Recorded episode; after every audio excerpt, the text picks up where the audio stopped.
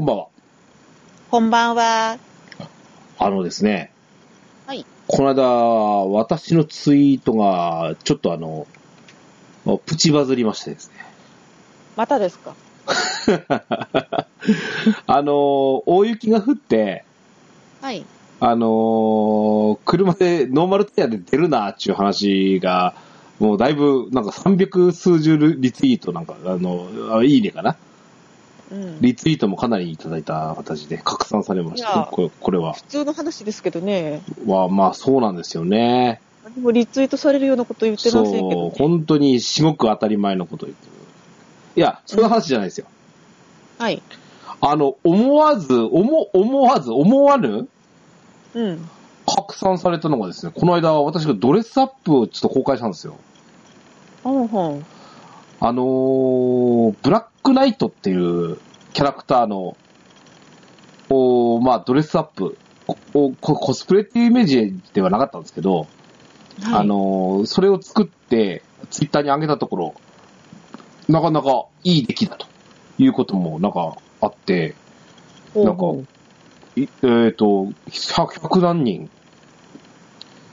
えー、いいねいただいたんですね。うんうん。とても嬉しかったです。で、これで、、そのはい。あのー、 うーんとね、あのー、すごく嬉しい反面、はい。なんか申し訳ないなーってなっちゃいましてね。うん。あの、うーん、負けし、今、レベル上げしながらやってるじゃないですか。はい。で、ちょうどね、あの、まあ、100、今16が、あの、なんですか、えっ、と、レベルキャップですけど、はい。まあ、今のあの、ず一番いい鎧が110じゃないですか。うん、そうですね。ここまで上げるのしんどいんですわ。うん、まあ、上げる気だったらすぐ上がるんでしょうけど、うん、そんなに急ぐ必要だってないと思ってるんで。うん。ただやっぱ、ほどほどに強い鎧で、あのー負けし装備はちょっと皆さんに一緒にいっぱい着てらっしゃるんで、あ、ああの、いつものやつですね。そうそうそう、いわゆる職業装備ですよね、ドックロのやつね。あれ、皆さんつけるし、ちょっと早めに卒業したいなと思って。はい。で、まあ、ゼルメア潜って、レベル100のバルハラセットをひ引っ張ってきたんですね。はいはいはい。まあ、これもなんか、周回結構10周ぐらいしましたけど、ようやく一式揃いまして。はい。で、あのー当時100の時にですね、バルハラセット手に入れたんですけど、はい。まあ、大した装備でもなかったのでね、まあ、次の105とかが出た時に、また買い替えちゃった、あの、取り替えちゃったっていうのがあって、すぐ、あの、捨てちゃったんですね。はい。んで、まあ、今回も手に入れて、まあ、シルバー一色で着るのはね、まあ、そうでしょうね。うん、ということでね、あのーまあちょっと、これ色付けた方が面白いんじゃないかっこいいんじゃないと思って。あ、それだったら、あの、ドルアーガの塔ってめっぽう好きなんですよ、私。うんと、RPG ですかえー、アクション RPG ですね。フファミコ。ンの、ファミコンとアーケード版から始まってるゲームなんですけどね。はい。これに出てくるブラックナイトっていうのが、これは子供の頃からすごく印象が強いモンスターで、モンスターっていうか敵キャラクターで。あ、敵なんですかあれ。これ、あの、そんな強くないんですよ。でもね、かっこいいんですよ。色、色、色味というか、カラーリングが。うんうんうん。なもんで、なんか、これ、この形だったら、作れるんじゃねと思って作ったんですよ。おー、で、構想からですね、5分、5分以内です、あれ。 まず、あの、着て、装備して、そのままログアウトして、あ、はいあれか、姿見に現在の装備を移すっていうのをやった後に、ログアウトして、で、うんうんあの、速攻で、あの、ツール立ち上げてですね、はい。そこで着色ですよ、もうんう。で、ブラックとレッドを2色しか使ってないんですよ。うん。おーなのでね、30万もかかってないですね。い花の色だけでも。うんうん。うん。ブラック大量に50個。はい。レッドが30個だったからいい、ぐらいなんですよ。うん。で、着色して、ログインして、はい。メギストリストンで、うんうん。バザーで買って、着色、はいここまでほぼ5分ですわ。うんで、まあ、あんなんでね、いや、で、あの、その割にはかっこいいのできたなと思って。うん一つだけ難点を言うとね、あれ、カメラ回して見てなかったんですよ。はい。あれ、アルハラの足って拍車がつくんですね、あれね。あ、つきますね。あれ変えようかな、俺。足だけ。うん。もうちょっとかっこいいの見つけたんで、それに変えようかなと思ってます。色目はほぼ一緒で。はい。うん。で、まあ、あの、ドルアガルトっていうドットキャラクターなんで、うんうん。あのーまあ、に、に、三頭身ぐらいのキャラクターなんですね。なんで、ちょうどドワーフ体型も似合うせいか、なかなかに満足する。なおかつ、まあ、着せずしてですよ。なんか、ま、バージョン5、魔界向けの装備になったなぁなんて思って。うんううんん、ちちょっと、あの、あの、気に入って使おうかななんて思ってます。私ね、ドルアーガの塔全然知らなかったので、うん、あの、ケンタロウさんがそれについてつぶやいてたのは知ってたんですけど、うん。 てっきり直キャラの職業か何かだと思ってました。あのーあの、FF とかだとなんかありそうじゃないです か。うん、なるほどね。うん。あのーえっとね、ドルアガロと、まあ、そ当時ファミコンなんでね、はい。あの、スライムっていえ、まあ、一番弱いキャラクターで、敵キャラクターでいるんですね。いあの、ドルアガロトって60回の塔を登っていくんですよ、1回から。はい。まあ、どうですかあ、うん、その話しようか。あのね、あの、俺ね、ドラクエの中でも、なんはか、塔に、なんか人一倍のなんか思い入れがあるんですね。うん。例えば、あの、BGM、ダンジョンの BGM を好きだと言ったことは一一回もないんですよ、シリーズ一回も。うんうん。でも、当の曲は好きだってはっきり言えるんですよ。ああ、なるほど。なんかね、うん杉山先生の当の曲っていうか、まあ、上に登っていく、あの上に何があるだろうみたいな曲になってるんですよ。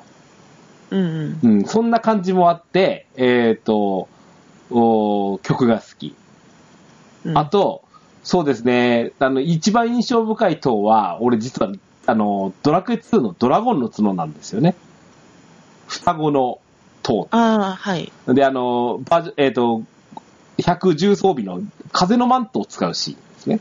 うんううん。ん、あれで、がドラゴンの角っていう、その塔とも言わないんですね。ドラゴンの角って言うんですよね。かっこいいなと思ってました、あれ。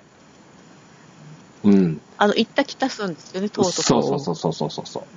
で、それを、あの、やっぱなんか塔についての憧れみたいのがあって、はい。だから、なんか、あの、バンマーの塔っていうじゃないですか。はい。お前塔ちゃうやんけってずっと思ってますし、 俺。あとは、もう、まあ、ケンタロスといえば不思議の的。はい。不思議の的といえばケンタロスというぐらいなんですけど、また、それは、メテオが落ちてくるやつですねお俺が、、俺が勝手に言ってるだけなんですけど、あの、はい。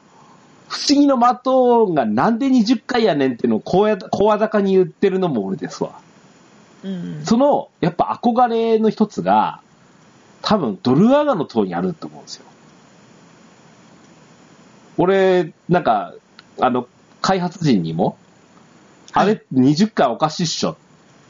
ほら、あの、ドルアガの塔って60回あるじゃないですかっていう話を確か言ってますもん。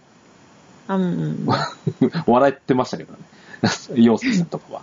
あの、で、ドルアガノとか本当に好きなんですね、俺。はい。子供の頃、ああの、やっぱファミコンで、ファンタジーの、まあ、RPG、あの時はまあ、アクション RPG みたいなもんでしたけど、すごく難易度が高くて、でも、ゲームセンター版が結構、あの、いい具合にこう、移植されてファミコンになってまして、うん。で、えっ、と、宝箱の出し方っていうのが謎なんですよ。それ知ってましたいや、わかんないです。だってそもそも知らないんですから。 60回の迷路がある塔をどん、あの、ギルっていう主人公が、あの、えーおひ、あの、巫女の、カイっていう巫女を救うために、はい。ドルアーガっていう魔王にさらわれて、60回囚われてるんですね。はい。そこをの、あの、助けに行くために、その塔に挑んでいくっていうギルの物語なんですけど、その中でどんどんどんどん強くなっていくっていうのは、あの、レベルが上がっていくわけじゃなくて、宝箱を集めて、アイテムを集めていくんですよ。うんうん。で、その時に、例えば、あの、その、宝箱の出し方が実は謎なんですね。謎謎じゃなノくて。ーヒントなんですよ。ああ。でで、でも普通宝箱ってその辺にあるわけじゃないんですかないんで。す。あの、ある隠しコマンド的なものをやって、はい。あの、出さなきゃいけない。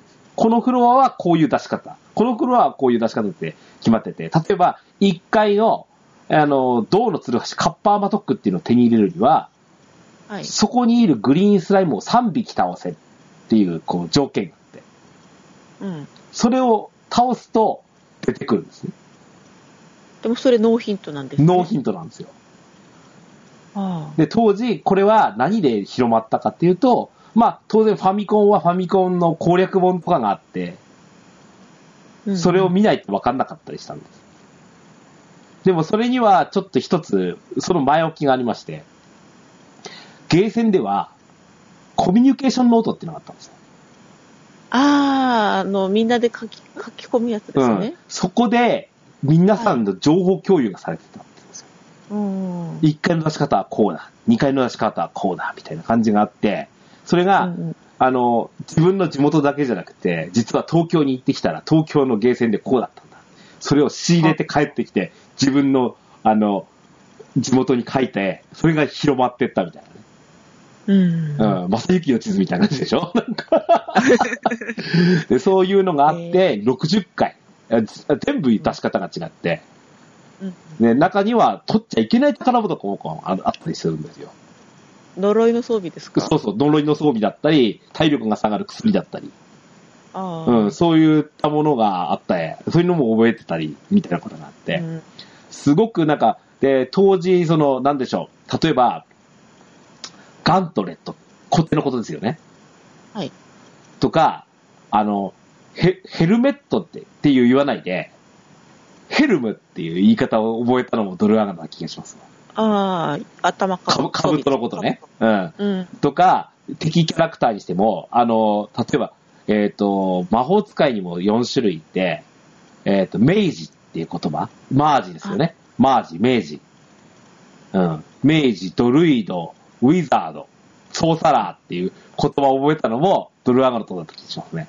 うんうんううんん。。人玉みたいなやつ、ウィル・ウォービスプとかっていう言葉とかね。うんうん。そういうのも、なんか、最初に触れたのはドラゴクエではなくて、ドルアガの塔で、このファンタジーっていうのをこう植え付けられた気がするんですね。うんうん。で、やっぱ当時あんまり上手じゃなかったんですけど、あのー後々、あの、PS に移植されたりしたやつをやってみたりとか、はい。あと当時の思い出でいくとね、あの、ゲームブックとか、ドルアガの塔のゲームブックとかやってた。ゲームブックって知ってますあの、はい、いいえで、はいだったらば3ページ。そうそうそうそう、そういうやつ。うん。あれがね、すごい読み物の深いやつがあって、うん。ドルアガノとベースで作られてるんですよ。でそういうのに、こう、なんか読み物として、あの世界をこう、なんか、想像しながらみたいな、ことをやってたのもドルアガノとだったなと思ってね。はい。うん、なんでね、あの、そあれのなんかで、あれでいいねをいただいた方っていうのは、皆さんこのドルアガに触れてきてた人なんだろうなと思って。うん。うん、そんなドルアガの塔の思い出と、ドレスアップいいねのありがとうをちょっとね、 したいなと思って今日オープニング持ってきましたよ。はい。はい。あのね、ドレスアップって俺下手なんですよ。センスがないっつうかさ。うん。だああれでねあ、あの程度ので、いいねいっぱいもらったなんて恥ずかしい、もう、ドレア勢の方にもう、恥ずかしいなとかって見せられないんですけど、まあ気に入って、 ちょこっとずつでも手入れてみるとね、面白いかなとまあ、自分が一番気に入ればいいんですよね。そうですね。ね、そはいそんな感じですし、まあ本当になんか魔界にぴったりかななんて思ってね、えーこれからも使っていきたいですね。はい。それでは参りましょう。オープニング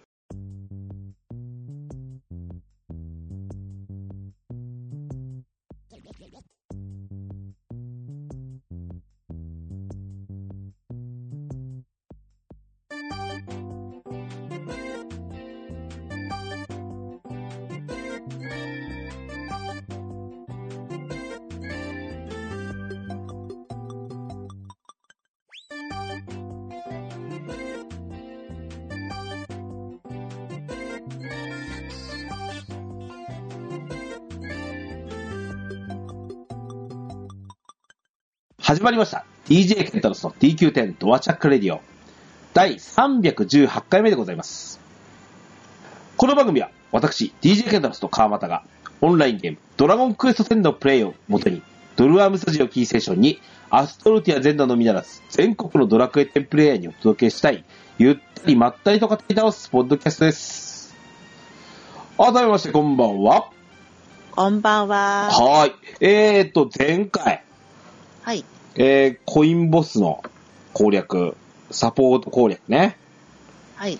えー、ソロプレイ向けのおサポートこ、サポート仲間での攻略って形で、ボリューム1をお届けしました。はい。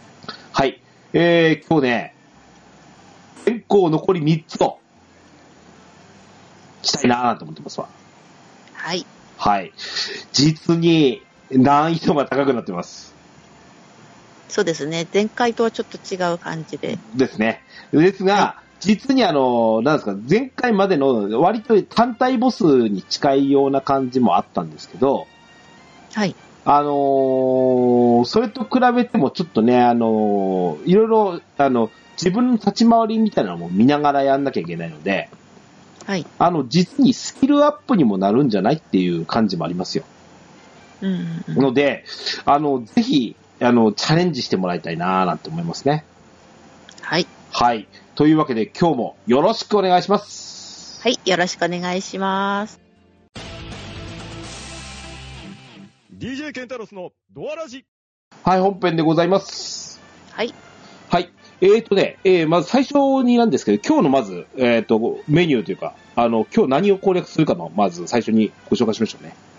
はい。えー実装順でいきます。はい。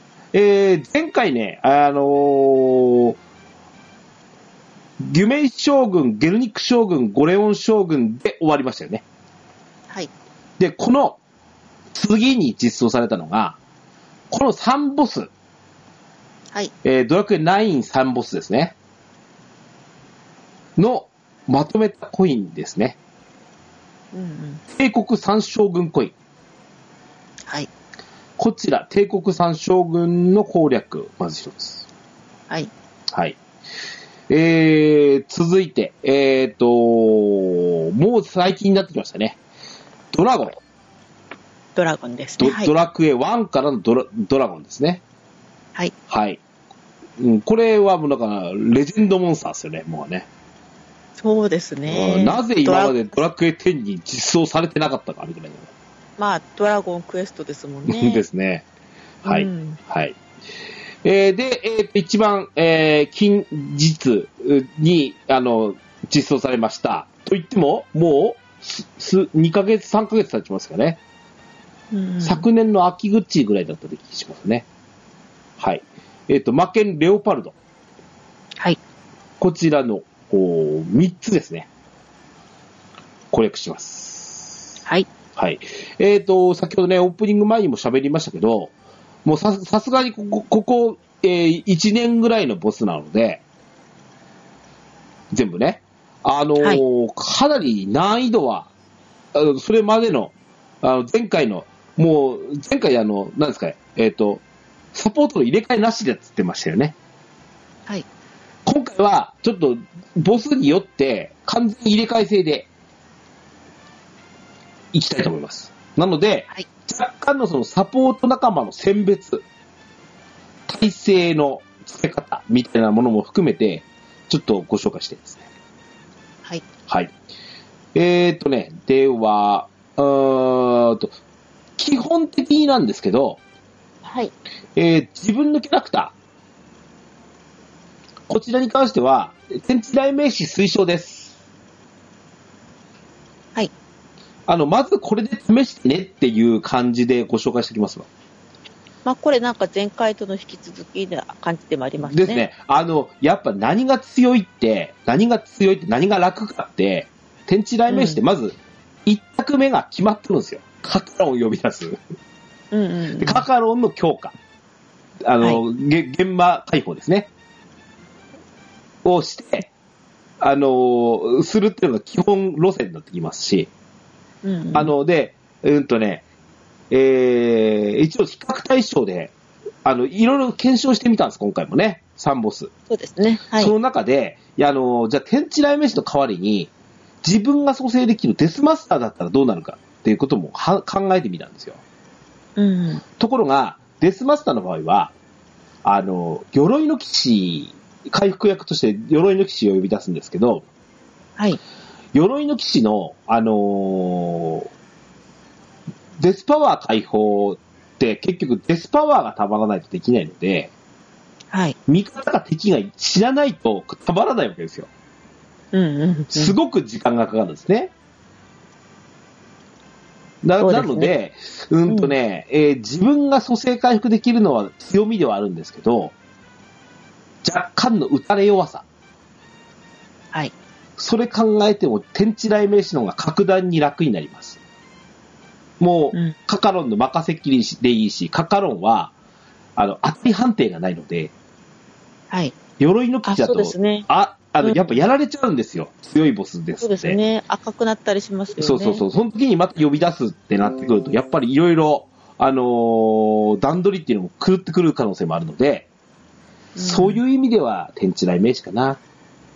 まあ、カカロンちゃんも時間で帰っちゃいますけどうね。ん、まあ、それ、それは時間管理とね、あのーうんなんとなく、あ、見てると、あ、消えるなってわかるんで、その辺で、ちゃんとその自分のコマンドに割り込ませることができるわけなんで、そのうん管理ができしやすいのも、こっち天地雷鳴士かなと思います。はい。はい。えっ、と、レベルは前回通り、できれば100以上。そして100、100の、100以上の装備をぜひつけていただきたいですね。で、今回は、ちょっと、それぞれ、あの、ちょっと耐性が必要なものもあるので、はい。えー、ある程度、あの、60%みたいなのを、こう、ゼルメアで拾ってきたぐらいのやつに、指輪をくっつけてですね、あの、体勢を揃えてもらうのを、一つかなと思います。はい。武器は扇、はい。プラス盾ですね、盾持ち。うんうん。盾も、あの、盾と、えっ、と、例えば自分の装備を、えっ、と、プラスアルファにすれば、ああと、2体生命をつけるなんてこともできるわけなので、ぜひ、盾持ちの扇。はい。扇の技をちょっと今回利用する場合もあるので、まあ、天地雷鳴士でレベル100で扇をできればご準備してもらいたいです。はい。で、慣れてくるとですね、実際、デスマスターでも、えー、賢者、はい。あのー、回復できて、えっ、と、蘇生ができてみたいなね。そういった職業でも全然問題はないんじゃないかなと思いますけど、慣れてくるまでというか、うん、ぜひ、ちょっと試していただくには、この方がいいかなと思います。まあ、ぶっちゃけ自分前衛でもね。そうですね。うん。そんな、そんな、かあの、遊びもいいんじゃないですかね。うんせっか。くいろいろありますよね。うん、せっかく負け師が強いよってな、なってるので、うん、前衛やってみたいなって場合は、今回ご紹介する、うーその、えー火力色のとこに自分の当てはめるでもいいでしょうしね。うんはい。あと、もう一個。あのね、えっ、と、ちょっと挑むの怖いですよね、今回ね。強いんでね。まあ、そうですうんね。やっぱ全滅の可能性だってまだまだあるわけですよ。うんなので、どれぐらいの感触なのかっていうのを、あの、お試ししてほしいです、一回ぐらいずつ。やったことない人がね。あ、そうですね。うん。なので、練習札を利用してください。で、特に、今回、えっ、と、まあ、検証でもかなり役立ちましたけど、あの、もこもこパーク、えー改め、もこもこハウス。はい。うーんと、連ドアにありますね。えー、こちらの、えーと、もこもこハウスの中に、あの、コイン屋ができたんですよ。うん、見ました、見ました。うん。豚さんね。で、これで、あの、練習札それぞれ変えますので、100ゴールドですね。そうですね。まあ、それぞれちょっと慣れるまでというか、1回ぐらいやってみて、それからでもいいんじゃないかなと思います。えっ、と、まだね、強いし、ちょっと自信ないなーっていう時は、あの、あれです。身代わりコイン。はい、そうですね。惜しみなく使ってください。 特に、あの、いや、まとめて4枚入れてさ、ちょっと、なくなるの怖いわっていう時は、ぜひちょっと、あの、あのーね、身代わり入れて、あの、そこに大、あの、ちょっと、うんまあ、練習のつもりで、まあ、勝てたらラッキーぐらいの気持ちでね、あのー感じで行って、えいい見るのがいいんじゃないかなと思いますね。はい。それでは、早速、一個一個行きましょうか。そうですね。はい。じゃあ、えっと、実装順番からいきますので、えー、まず、た帝国三将軍。はい。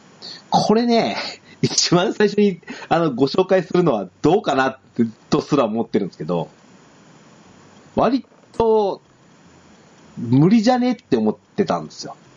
まあ、しんどいですね。ええで、前回に、あの、ちょうどあの、それぞれの単体ボスですよね。ギュメイン、うんゲルニック、うーゴレオンの3ボスの方向の攻略をしたので、あれは一度、もう一度聞いて、あの、相手がどういう攻撃をしてくるかを知ってくださいってことですよ。なので、前回したんです、これ。うん。うん。まあ、ただ、一匹ずいずつの弱強さ、ちょっと弱くなってるのかなと思そうですねん。あの、体体力も、相手の HP もそうですし、うんあ、と、なんか、いやらしい、あの、仲間を呼ぶ攻撃が、ゲルニックと、えっ、と、ゴレオンにあったんですよね。あそうですね。あれなくなってます。うん。これだけでもかなり楽ですよ。うん。はい。で、えっ、と、まずサポート仲間から紹介ですね。あの、驚く中で、楽なのはブーメランの旅芸人はい。 3人です。はい。はい。えーっ、と、えーっ、と、HP は700以上推奨。はい。攻撃力は高め。この場合の高め、何歩くらいですかね。うーんと、可能ならば、600ぐらいあればいいですけど、意外とないのかもしれないです。うんまあ、600前後うん、です500、ね。 500 500後半ぐらいあればいいんじゃないですか。570とかさ、うんうん。うん、ぐらいだと思います。はい。で、えーっ、と、代わりに、HP はちょっと、あの、できれば生き残りが欲しいので700は欲しいんですけど、はい。耐性重視の方がいいです。はい。で、これは割と簡単に探せます。なぜかな、なぜかあの、旅芸人って、体制、あの、複数体制盛りやすいんでしょうかね、これ。まあ、いろんな装備もできるせいもあるんですよ。盛りやすいというか、持ってた方がいいというか、うん。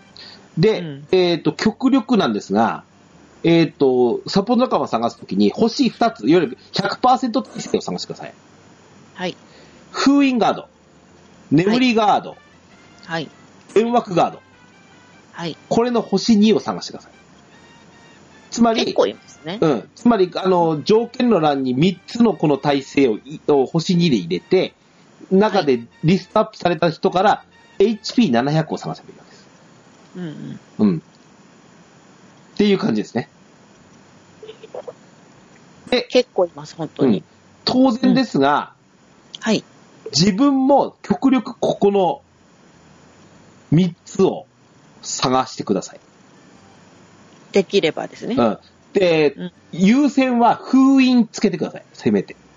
うん。一番はそうですうね。ん、眠りは、まあ、殺されてしまったりとかって言って、まあ、強制的に眠り解除される場合はあるんですけど、あの、た天地雷鳴詞封印されると、もう、ただのデクドボーなので、うん。封天地印、が呼べなかった、ね、カカロン呼べなかったら何にもなりません。うん。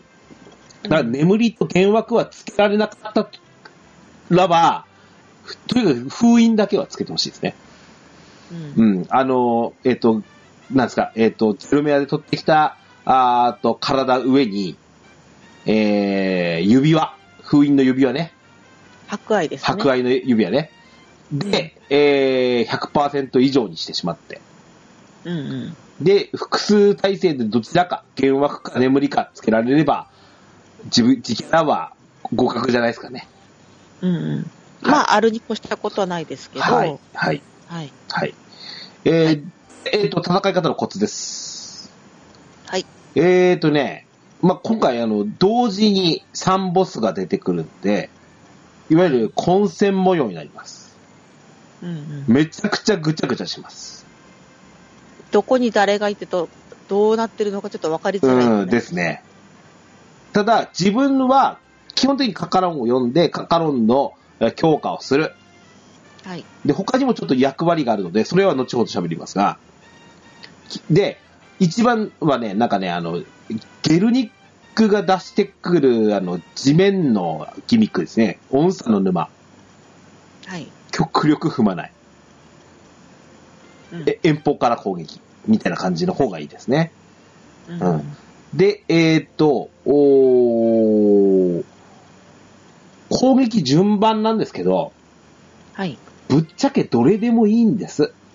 どれでもいいっていうか、サポート任せというか。うん、ですね。うんで、ブーメランの旅っていうことは、えーと、基本的にあの、デュアル、デュアルブレイカーとかで、全体攻撃のブーメラン攻撃を続けるはずなので、うんうん。黄色くなった順番に倒せぐらいでいいです。そうですね。うん。うん。なおね、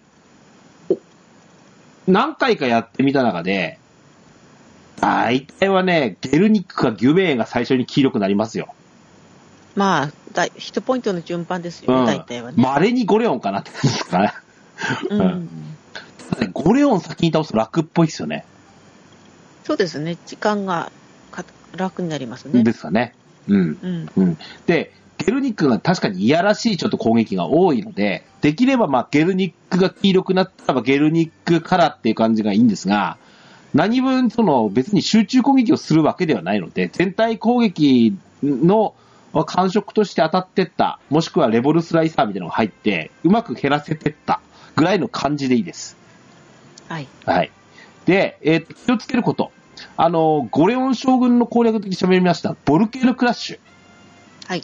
割と早い目から打ってきます。うんうん。気をつけなきゃならないのは、前回はゴレオンだけ見てれば、割とつけられたんですよ。ジャンプしてね。うんうん今そう回、ですね。ゲルニックと牛名を見ながらゴレオンを見るって結構大変ですわ。うん。でですが、ボルケーノは、できれば見といて避けてください。ジャンプすればいいですうね。ん。で、特に、あのーこれ食らって、カカロンだけ生き残って、他、サポート仲間みんな食らって全滅なんてことが、まあまああるわけなので、うんうん。極力自分だけは生き残る。ためには、ボルケーノクラッシュは、ゴレオン将軍のボルケーノクラッシュには要注意と。うん。んです。あと、敵の攻撃としてやらしいやつなんですけど、攻撃ではないんだけど、あの、蘇生するんですよね。あ、そうですね。なんだっけえー、なんだっけなんだっけ帝帝国は、帝国は死なないだっけか。 なんかそんなセリフが出るんですよ、確か。三人とも全部違うセリフが出ます。そうそうそうそう。で、そんなんで、あの、死んだ仲間を蘇らせるんですよ。で、えっ、と、蘇った場合は、赤体力でな、あの、蘇りますよね。うん。だから、ザオラルぐらいなのかなとは思でしょうね。で、そこからの回復手段はないので、あの、ヒヒットポイントが白くなったりはしないんですが、蘇生したものはもう一回倒してください。はい。できれば本当に先に倒してください。ね。うん。巻き込みながらになるので、比較的、あの、どんどんどんどん、あいつが赤くなったらこいつも黄色くなったぐらいの気持ちになりますけどね。で、そうとにでかすく、ねい早く一匹落とすのがかなりコツですよね。うんうん。はい。はい。なので、えっ、と、先ほどのその自分のこう、自分の立ち回りなんですけど、えーもう一度、えっ、と、ボルケのクラッシュには、えー気をつける。あと、えっ、と、音差の沼は踏まない。はい。けど、それを見ながら動くのね。で、うんできれば、最初のうちはしなくてもいいかもしれないですけど、できるようになると圧倒的に勝率も上がるのが、自分が攻撃参加をすること。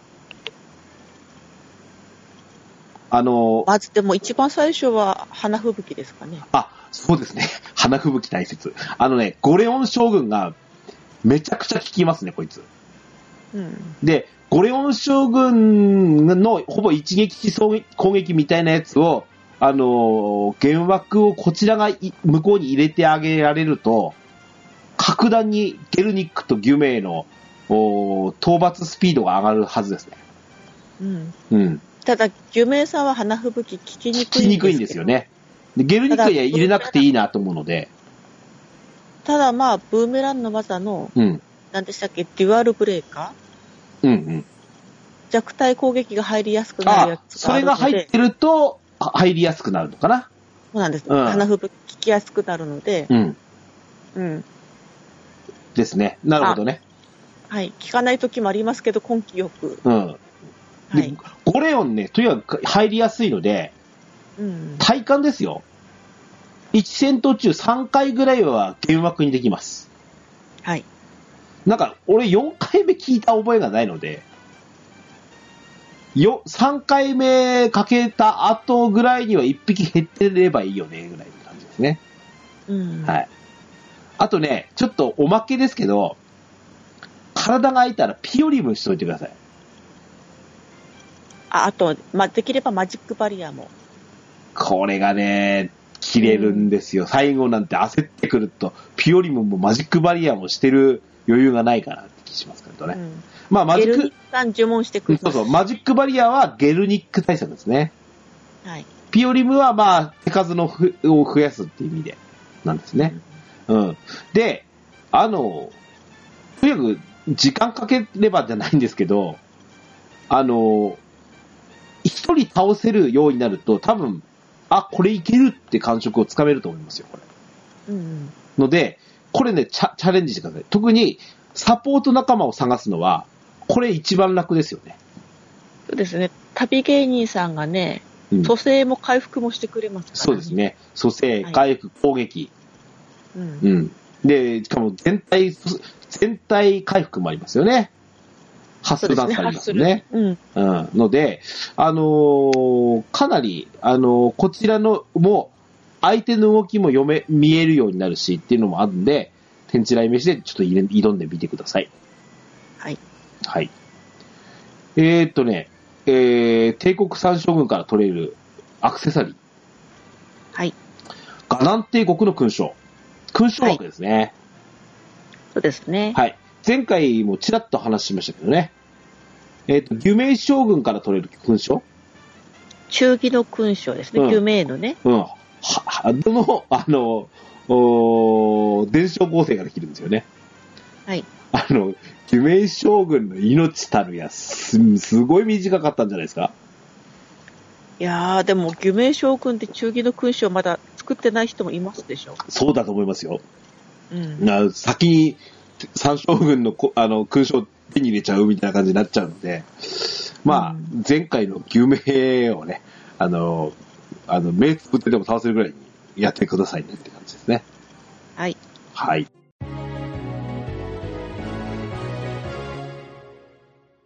続きまして。はい。次の実装がドラゴンでした。はい。いや、まずね、あのー攻略始める前なんですけど、かっこいいっすよね、ドラゴンってね。うーん、まあ、そうですね。しシンプルなモンスターですし、うん。ドラクエ1のね、言っちゃえば唯一の中ボスっすよ。うん。ローラ姫をね、あの、あのーの番人としていたのが、ドラゴンですからね。まあ、ゴーレムも中ボスだったのかな、一応ね。なんですけどね。ああ、メルキドのね。うん です。ね。はい。ドラゴン。あの、待望のドラゴンの実装したね。で、あと、音楽。はい。音楽がドラクエ1の戦闘ですよ。うんううんん。かっこいいです。はい。えーっと、おーサポート仲間のご紹介かな、まず。はい。えーっと、自分が天地雷鳴者河原ですね。はい。で、えーっと、サポートの、おー回復役なんですけど、はい。前回通り、ブーメランの賢者が楽かなっていう感じですね。うん。もしくは僧侶でもいいんですけど、偶然にブーメランの、あの、なんですか、レボルスライサーとか入ってくれるとありがたいのでね、賢者なんかはおすすめかなと思います。はい。で、えっ、と、もう二人の方なんですけど、一番楽なやつをご紹介します。はい。槍の武闘家。はい。です。いろいろ試したんですが、これが楽ちんでしたね。そうでしたね。うん。理由はちょっと後ほどね、えー話します。で、いろいろ、えっ、と、条件なんですけど、あのー、ずっと言ってますけど、HP は高め。できれば700以上ね。はい。で、えっ、と、槍舞踏家に至っては、それは攻撃力700も探せます。はい。はい。えっ、と、で、えー、ブーメランの賢者と槍の舞踏家、それから自分の天地雷鳴士に関しては、ブレスの耐性をつけてください。うん。で、えっと賢者と自分のた天地雷鳴士は、で、できればブレスの2、星2、100%耐性。これ、サポートはいいですけど、そうなんです自よ分はね。なかなか大変じゃないですか。そうなんですよ。ブレスガーダーでもないと、ちょっと作りづらいかなと思うので、自分のキャラクターは、あの、耐性を少し揃えるという意味では、ブレス1ぐらいがあれば、100%とは言わなくても、 40とか50とか、そのぐらい。ちなみにね、ブレスガーダーのあの、こあの、あの、成功品みたいなの持ってればね、60%ぐらいまでは盛れるんですよね。うん。 60%減らせるだけで全然。まあ、な、なければ40%でも30%でも挑みますんで。うん。まああ、とできれば浸透未却すればちょっと違いそうです。ね。チケちょっと違いますし、余裕があればね。で、はいあと、えっ、と、回復役2人に関しては、炎耐性もあると楽かな。まあ、あの、ドラゴンが見ての通り炎を吹いてくるので、炎耐性もあるといいかな、ぐらいです。基うん本、ブレス優先でいいですね。はい。はい。で、えっ、と、さっきの槍舞踏家2人に関しては、あの、これブレス2は不可能ですわ。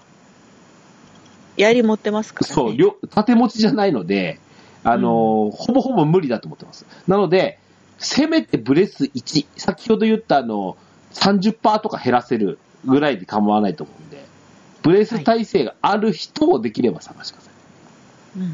まあ、ブレス1付きの HP700 の攻撃700だったらどれ削るってなったら、どれかな極論言うとブレスなくてもいいかなとも思うんですけど、うん。まあまあ探してみてくださいねって感じですね。そう。あの、先ほどよりは難易度上がるかもしれない。探すのに。うん。はい。それで、えーっと、どれ、バトル攻略にいきますかはい。えーっとね、えー、ちょっと注注意する攻撃を、えーっと、二つだけ、覚えてください。はい。ロックアップ。ロックアップって、えーっと、なんでしたっけえーっと、溶岩の岩みたいなのを設置するんですよね。うん。えードラゴンがロックアップっていうのをやると、あの、フィールド上に、あのー爆弾になる、えっ、と、溶岩石みたいなものを設置するんですね。まあ、これ自体は何の、あこちらにはダメージ来ないので。そうです、そうです。はい。でボーそナスタイムみたいに見えますけど、ね。。そうですすね。たうんだ、これがやってると、やっぱりもう、もう、あの、戦闘中盤だと思ってもいいですね。うん。で、えっ、と、気をつけるのはいろんなのがあるんですけど、あまり覚える必要ないです。一個だけ覚えてください。あの、火炎弾っていうのがあるんですよ。はい。で、戦闘に集中してると、火炎弾ってみ、あの、コマンド見えないんですよ、ボドラゴンの頭に。うんうん。で、ドラゴンが首を上にもたげたら、この火炎弾が来ると思ってください。はい。ここのロックアップと首をもたげるのだけ覚える。これ、この二つの技が連動してて、えっ、と、首をもたげて、えーくえーと、上空に炎を飛ばすんですよね。はい。そうすると、このロックアップしたドラゴロックだっけに引火するんですよ。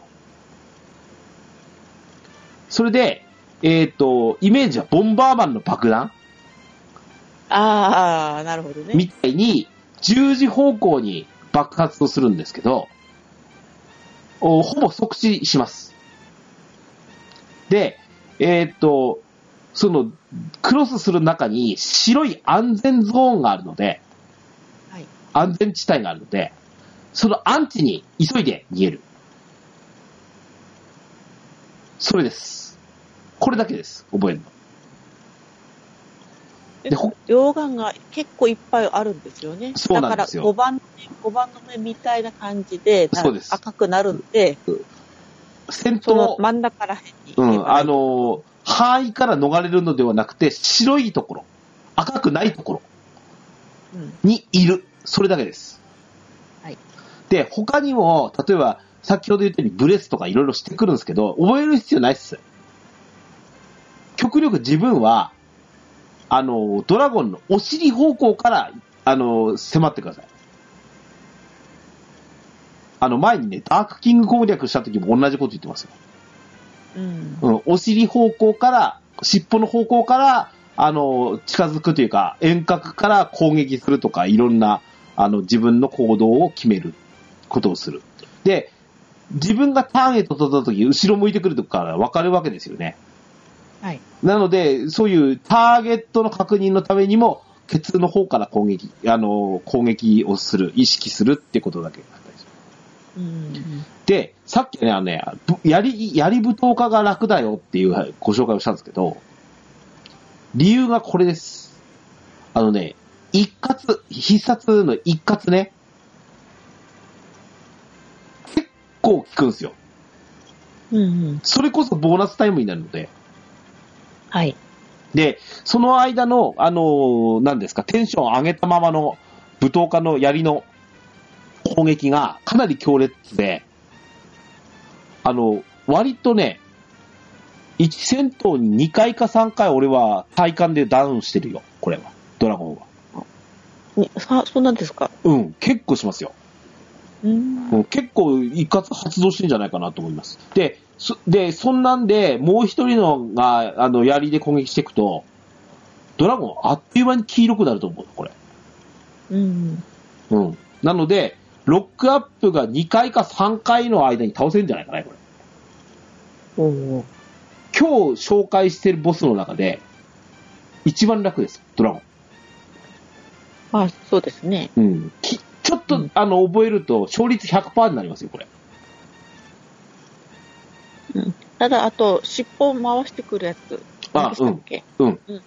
テールスイング的なやつもしてくるので、あんまり近づかないそ方うがいいで、あの、天地雷名詞なんで、遠方から攻撃とか、あの、立ち回れるので、だから、うんし、あの、お尻方向で離れたところの方がいいですね。はい。うんので、えっ、と、ドラゴンはこの3つの中で楽な方なんだと思いますんで、ちょっと頑張ってみてください、これは。はい。でえっ、と、ドラゴンの、おから取れるアクセサリーも有能なアクセサリーですよね。うん、まあ、そうですね。うん。竜の鱗。はい。うん。えっ、と、ダメージ減ですよね、完全にね。うん。うん。1、一攻撃からのダメージ減なんで、最近のボスキャラの傾向とか、あとは、ほら、あの、多段攻撃をしてね、根こそぎ HP 持ってかれるみたいなのあるじゃないですか。はい。でああいうものを一一撃から数十減らすだけでも全然ね、うん生き残る確率は高まりますので、竜の鱗はこれ使ってぜひちょっと完成させてもらいたいですね。うん。で、最近ですと、あのー天の日のコインの2番目がドラゴンだったりする場合が多いですよ。うんうん。ので、あのーいや、ちょっとレオパルドきついなとかっていう時は、ドラゴンを積極的にやってみてもいいんじゃないですかね。そうですね。うん割とね。はい。あとね、もう一回言います。はい。ドラゴンかっこいいっすうん。 個人的な思いだけかもしれないですけど。私的には、うんレグナード型のドラゴンの方がかっこいいと思うんですよ。そうっすか。はい。俺ドラクエ1だけどなぁ。そうですか。うん。あ早くダースとキース出ないのかなと思ってますよね。 あ、そうですか。あ、もう一個忘れて、忘れてはならない。あの、実はね、えードラゴンはもう一個アイテムを出す、あの、作ることできるんですよね。はい。王女の愛を作るんですよね。うんう。ん。まあ、これ、おまけアイテムに近いんですが、竜の鱗完成したら、ちょっとおまけで作ってみてね、みたいな感じですけど、あのドラクエ1のなんか、そボーナスアイテムみたいな感じですね。はい。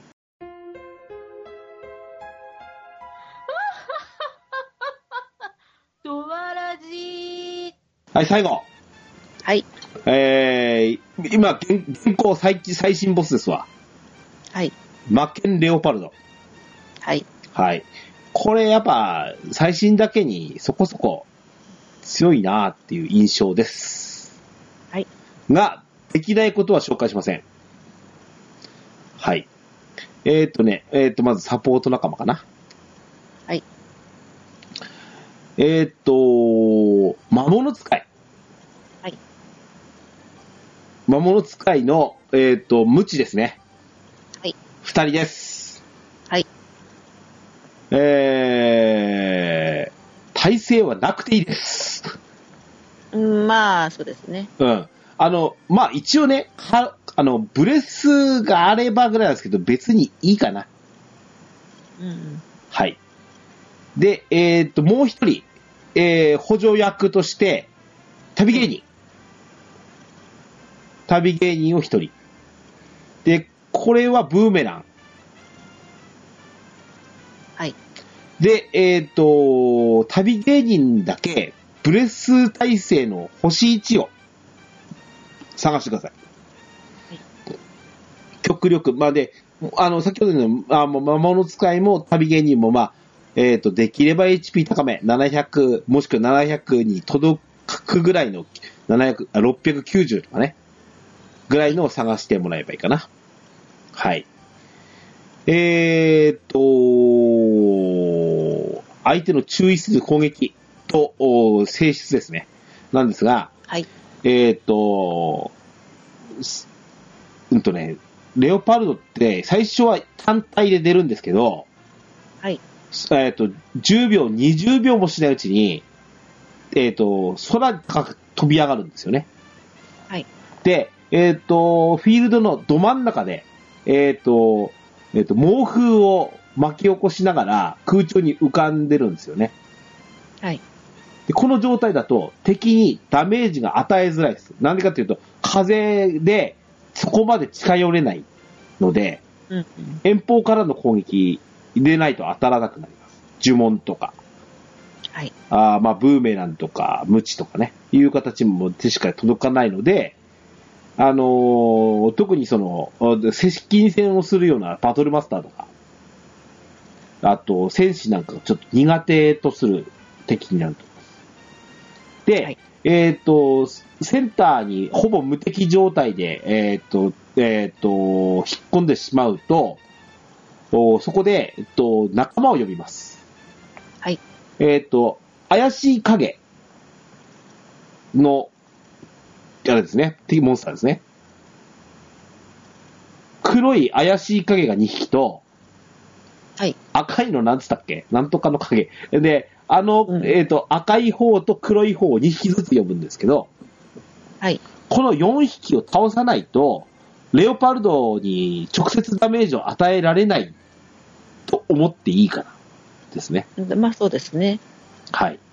ので、えっ、と、おー天地代名詞でそれこまでできるんかいなと思うところはあるんですが、あのー先ほどの魔物使いの無知はい。のサポートをするように、黄色くなった赤くなったやつにとどめを刺すぐらいの感覚でいいので、攻撃参加をしてください。はい。まあ、あの、いわゆる天地代名詞の、あーまあ、カカロン、回復はカカロンに任せてしまって、と、カカロン、カカロンと旅芸人に任せてしまって、えー、自分も攻撃参加をする。で、できれば影を一匹でも多く減らす。で、魔物使いガンガン攻撃してくれるので、一気に黄色く、一気に赤くなるはずなんで、う。うんん。あの、で、えっ、と、天地雷鳴士の特性上、できれば、あい、あの、複数の影を巻き込んでダメージを与えること。はい。可能だったら、レオパルドにも当てられるように攻撃すること。はい。じわじわじわじわ減らします。で、えっ、と、影が4体いなくなったと同時に、レオパルドが地面に降りてきます。そうなると風が湧き起こらないので、直接ダメージが入るんですけど、ここがもう言うならばチャンスです。もう、ここは、あの、多分、一匹になったら、あの、か魔物使いがもう二人集中攻撃です。あの、レオパルドに行ってくれると思うんですよ。はい。すごくダメージを出せる魔物使いだと、1回目で黄色くなるはずですよ。うんうん。うんな。りますね。うん。なので、えー、そんな感じで、えっ、と、攻撃は、あの、当てられるまで我慢すること。うん代わりになんですけど、敵の攻撃がいやらしいです。はい。あの、影たちもちょっといやらしいんですけど、その、うーんと、自分はこう、なんていうの、あのー枠外から見てるだけのくせにですよ。レオパルド、ジバルンバサンバっていう技を使うんですよね。はい。これが一番痛いです。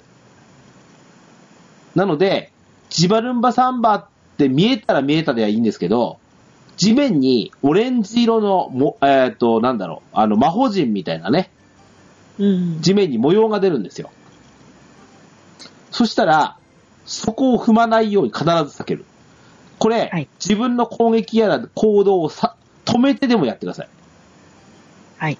うん、これで壊滅することが多いので、すべての行動を止めて、えっ、と、枠から出る。で、幸いなことに、ジバルンバサンバは、発動までがほどほど長いんですよ。うん。うん、ので、だからってすぐにその、えっ、と、ジバルンバだから、あの、何ですかあの、えっ、と、えっ、と、地面が隆起するダメージゾーンはい。はすぐ起こらないので、とにかく、敷かれたらすぐ外れる。うん。いう形ですね。はい。です。はい。で、目安ですけど、多分ね、3回目飛び上がる頃、頃はい。黄色とか赤にな、赤になってるはずですわ。うん。で3回目の影を討伐した後のレオパルドあたりで、順調に行くと倒せるはずです。そうですね。うん。なので、はいレオパルドは、若干我慢のボスですね。ね、ジバルンバサンバ連続で打たれたりするとね、本そ当うですねに逃げるばっかりになっちゃいますサーポートはね、やっぱさ、かわしてくれるのもかわしてくれるんですけど、そうじゃない場合もやっぱあるので、トはい。まあもしかして、これやばいなって時だけは本当に、極力今回のあの攻略では言ってないですけど、はい。まあね、カカロンが間に合わねえっていう時は、やむなしではあの世界中の歯使うのも手かなとは思いますけどね。うんまあ極力なしでもいけんじゃないかなと思います。はい。えーっと、おーマケン・レオパルドのドロップアイテムが、はい。魔剣の仮面、はい。顔悪くてですね。顔惑星、うん。はい。マスカレードマスクみたいなやつね。うんう。うんん。これ、いる、えーっとですね、効果がいろいろつくんですよね。そうなんですよね。いろいろつくか、つくので、どれにするかちょっと悩むというか、うん、なんかあってできたら、うん、それこそ、あの、天の日でもらっちゃうけど、倒せるけど、うん、そんなに合成を頑張んなくてもいいかな、ぐらいの気持ちはあります、俺は。うんそれならドラゴン作りてえなって思っちゃいますね、俺。うん、まあそうですね。はい。はい。川又さんも、今回、その、えっ、と、何ですか、あの、検証にもちょっとしていただきましたけど、一緒に。はい。あの、難易度的に今日の3ボスって、うん。い楽なのかねって言ってください。楽なのか。楽なの。うん。一番楽なのは、ドラゴン。ドラゴンですよね。はい。どっちが嫌でしたレオパルドと三将軍。うーん。どこ三将軍ですかね。三将軍の方が嫌でした嫌でしたねあ。ななら、川又さんはドラゴン、レオパルド、三将軍の順番で、いあの、弱いよってことね。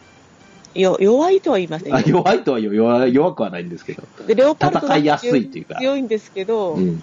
あの、本当に下手するとバカバカ死ぬんですよ。うんうんうん。カカロンちゃん頑張れって応援しますけど、うん。うん。あのどっ、ちも、うん三将軍はね、難しくねえんすよ。で、勝てそうになるんですけど、はい。あのー長期戦になると、MP 枯渇するんですよ。そうなんですよ。倒し、せっかく倒したのにザオラルされて、うんまた倒してザオラルされてとかやってるうちにね。うん。うん。だから、あのー、三将軍とかだと、あの、例えばなんだっけ、扇、扇乱舞2ね。はい。あれあたりを、赤くなったやつに当てられると、あのー、ダメージの効率がぐっと上がるので、うん、うん。まあ何度かちょっとチャレンジしてもらいたいですね、これね。はい。うん。かなり前回より、うんえードアラジこんな攻略みたいなことすんだ、みたいなね。そそれでも、どうでしょう。あの、ほら、画像ないじゃないですか、うちのラジオっていうのは。はい。うーん、音声で伝えても、いけるぐらい楽なんぐらいで説明したつもりですよ。はい。ので、ぜひチャレンジを。はい。はい。いうわけで。えー、皆さん頑張ってみてください。はい。以上、えー、今更知りたいコインボスサポート攻略、ボリューム2でございました。ドワラジ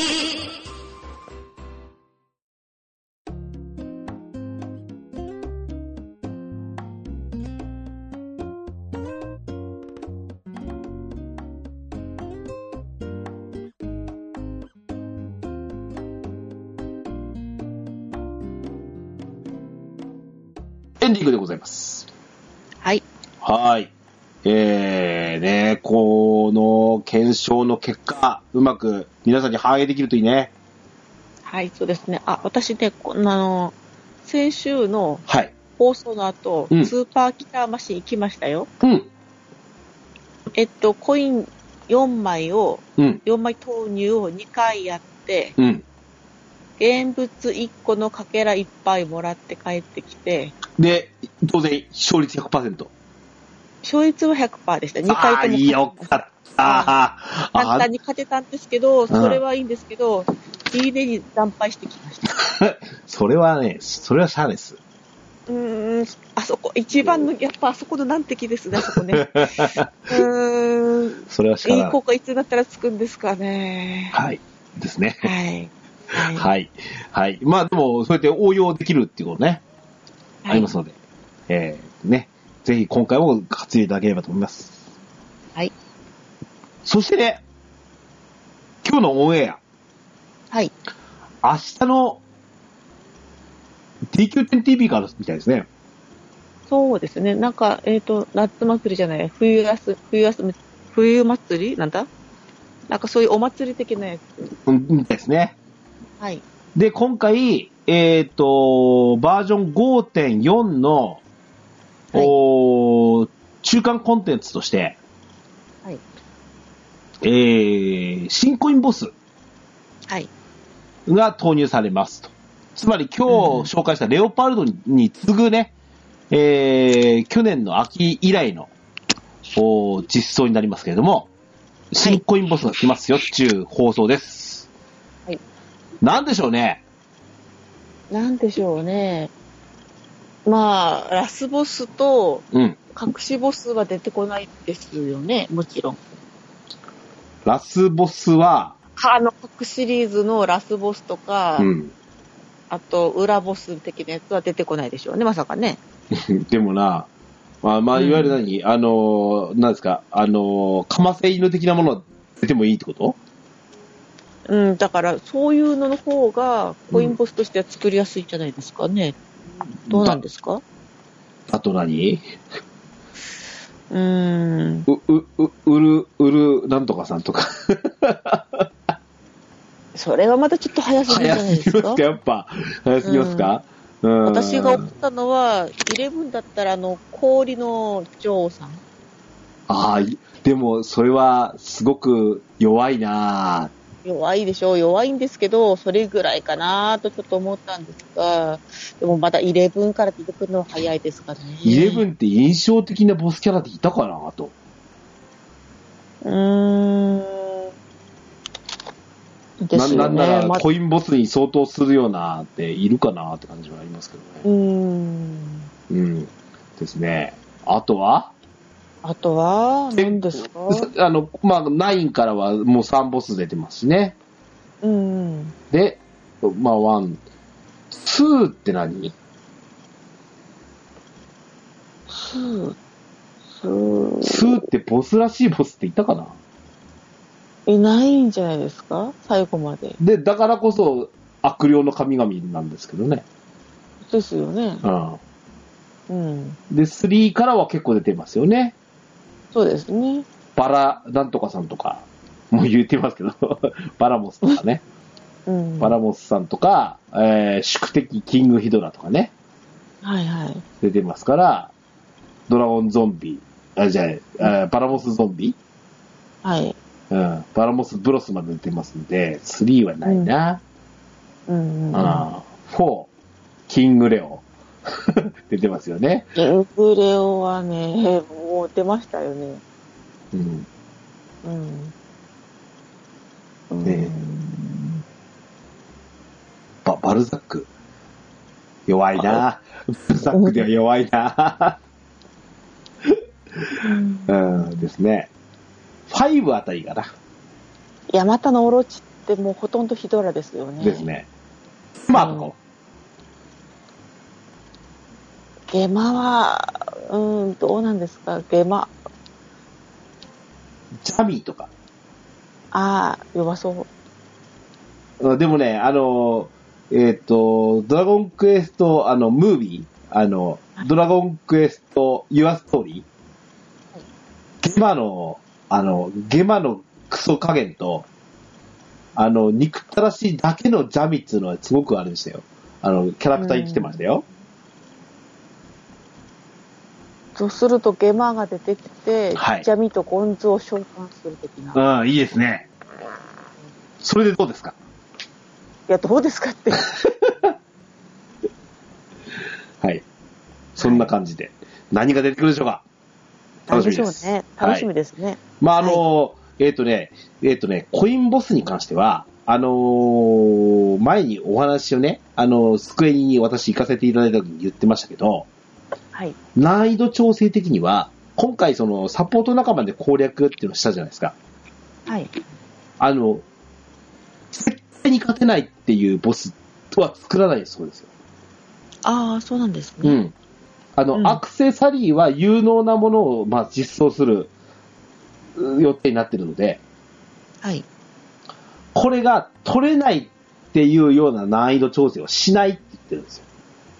うーん。だから最初のうちは仲間内で行って倒せるねっていうような難易度調整がいいし、ちょっとバージョン。ンが進んだらサポート仲間とかはい。でいけるような難易度調整になってるっていう形なんだそうです。はい。ので、まあその辺のですね、やっぱり今後もまたね、あの、ややってみてこれが楽だな、なんてことを紹介できるといいですね。うん。はい。まあ、今回ね、まとめて、えっ、と、十数体の、あの、攻略してみましたけど、はい。どれぐらい良かったでしょうかね。うん。ぜひ、あの、俺できたよっていうようなご報告もお待ちしてます。はい。あとね、若干その残念だったなと思うことはあるんですけど、はい。パーティー構成がちょっとね、ああの、前よりは、多分戦士で、あの、刃砕き入れろみたいなのではなくなっちゃってるじゃないですか。うん。随分、あの、バージョン5に相当するようなサポート仲間にもなってる。あの、スキルの強化とかね、そういったのも図られたキャラクターのせいもあってですね。あの、それができてると私は思ってます。うん。まあ、昔とは構成変わってきましたよね。そうですね。うん。ねあの、女、ま、魔物使いの無知なんていうのは、やっぱりな、なんか、やっぱり、バージョン5だからこそな気もしますしね。はい。はい。そして、何が残念だったかっていうと、うんうん。あのー最新色のね、あのー魔剣士、はい。もっと入ってくるかと思ったんですよ。俺は。うん。そしたら、そうでもないじゃないですか。魔剣士入れても試してみたんですよね。そうなんですよ。あの、火力の、やっぱ強い強いって話を聞くので、うんあの、例えば、おあのー魔物使いの代わりとかに使ってみたんですけど、はいあの、サポート仲間がですね、あの、単体ボス向けでない感がするんですよ。うん。特にバイキルトを持ってるせいか、はい。バイキなし構成だと、最初にバイキするんですよ。うん。そしてあと、死んだ場合も、蘇生した後自分に強化がかかってなければ、バイキ自分で掲げるんですよね。それはサポート仲間として悪くないんですけれども、うん。うーん、ちょっと、なんていうのかな、とっちらかるというか、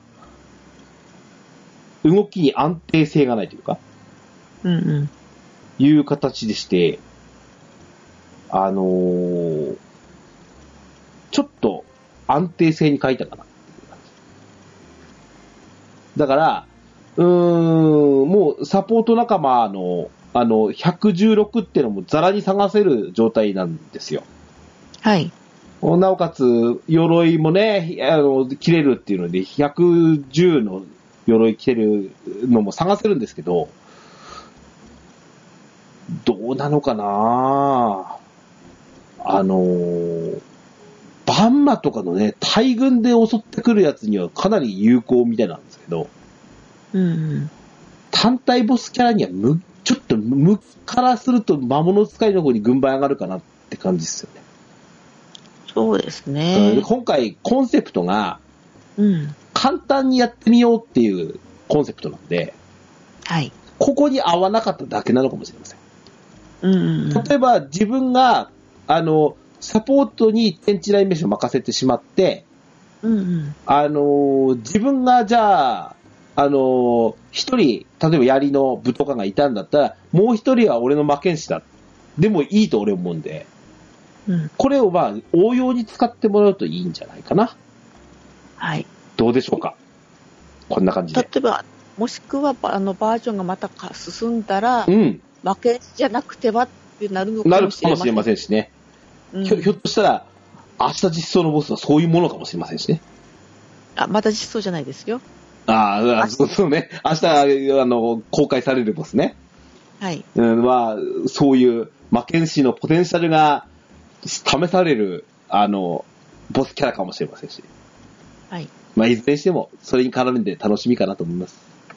はい。はい。まだまだドラクエ10楽しんでいきましょうね。はい。はい。また、こういった攻略会お届けしたいなと、今年は思ってます。はい。番組へのお便りをお待ちしております。メールアドレスは、ドアレディオアットマーク、gmail.com、d-o-w-a-r-a-d-i-o アットマーク、gmail.com、こちらまでお便りください。簡単な番組の感想などは、ツイッターで、ハッシュタグ、ドアラジをつけてツイートしていただくと大変嬉しいです。スマートフォンポッドキャストアプリ、Spotify、Amazon Music、YouTube 版はベストセレクションを展開しております。ゲームしながら、家事しながら、通勤通学のお供に、いい動画ラジオを楽しんでください。バックナンバーもいっぱい。DJ ケンタロスの TQ10 ドアチャッカレディオは毎週日曜配信です。それでは今日も良いアストロティライフを。お相手は DJ ケンタロスと川又でした。またお会いいたしましょう。さようなら。さようなら。